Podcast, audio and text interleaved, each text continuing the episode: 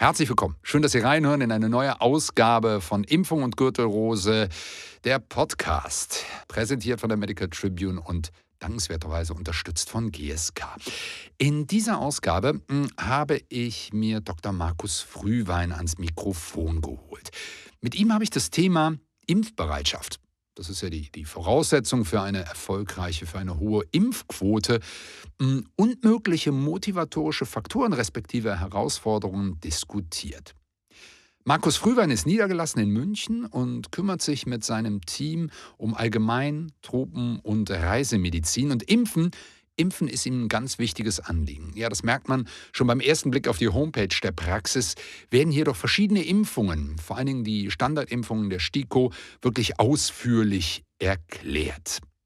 Zu Beginn unseres Gesprächs wollte ich von ihm wissen, hm, ob er aus der Praxis besondere Ideen, Erfahrungen hat, wie es gelingen kann, Menschen zu den Standardimpfungen zu motivieren. Ich glaube, wir können sagen, dass wir grundsätzlich wirklich viel zu niedrige Durchimpfungsraten haben. Das betrifft vor allem diese Indikationsimpfungen wie eben Pneumokokken oder Gürtelrose. Mhm. Und hier müssen wir was tun.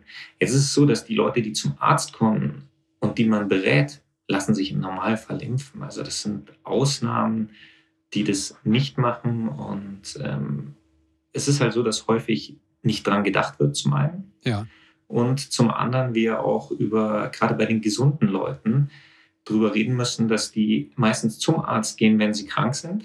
Ja. Und gerade bei so leichten grippalen Infekten, dann wird ungern geimpft. Das wäre prinzipiell aber auch möglich, wenn da kein hohes Fieber ist. Aber die kommen dann auch nicht wieder. Ja, okay. Ja. Denen sagt man das und ich verstehe es auch. Es ist, die Hürde ist dann hoch und es geht halt so im Alltagsgeschehen unter.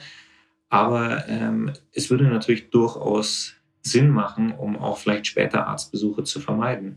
Und viele haben immer noch das Gefühl, ich bin eigentlich gesund, warum muss ich mich jetzt impfen lassen? Das ist ja genau andersrum. Ich will die Erkrankung überhaupt nicht haben, deswegen muss ich mich als Gesunder impfen lassen. Wenn ich schon erkrankt bin, dann ist es irgendwie auch zu spät. Aber ich glaube, die Denke ist gerade durch Covid bei den meisten inzwischen angekommen. Okay, das heißt, da ist vielleicht ein möglicher Hebel in der Kommunikation auch.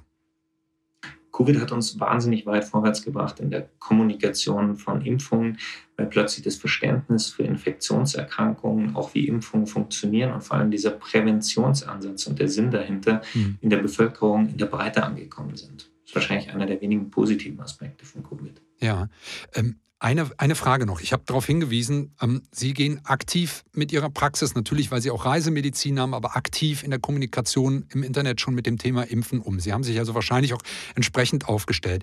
Ich weiß aber auch aus Gesprächen mit Ärztinnen und Ärzten, dass manchmal die bestehende Bürokratie, ähm, das, was man dann für ein erfolgreiches Impfmanagement, ich nenne es mal so, machen muss, dass das den einen oder anderen auch ein bisschen abschreckt, sich damit auseinanderzusetzen. Gibt es da was, wo Sie sagen können, ganz ehrlich, Sie haben die Schwierigkeiten eben beschrieben, aber ganz ehrlich, ähm, mit einfachen Dingen wie dem oder dem, so ein Tipp für Kolleginnen und Kollegen, die gerade zuhören und vielleicht sagen, irgendwie schiebe ich das Thema ein bisschen vor mir her?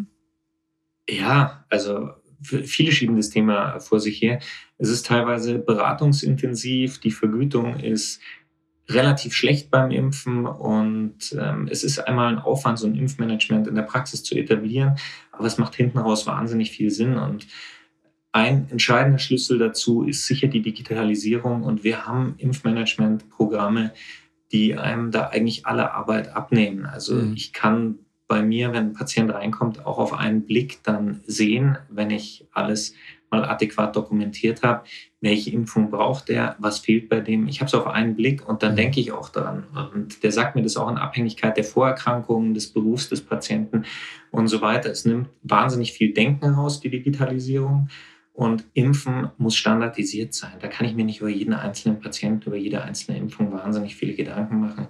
Zumindest die STIKO-Impfungen und Empfehlungen muss ich schnell und simpel umsetzen können. Okay, also da ein ganz klares Bekenntnis, äh, sich da von den technischen Helferlein unterstützen zu lassen.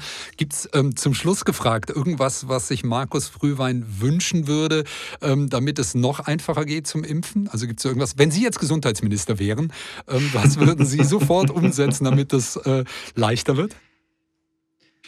Ich glaube, wir müssen da ähm, den Bereich Prävention, auch Gesprächsprävention in Praxen fördern. Wir haben so ein bisschen das Problem, dass wir präventive Gespräche, auch ein Gespräch über Impfungen nicht abrechnen können und dadurch kommt sowas auch einfach zu kurz. Wenn der Arzt eine Impfung nur abrechnen kann, wenn er wirklich geimpft hat, ist einfach die Motivation, einfach auch mal drüber zu reden, relativ gering. Mhm. Mhm.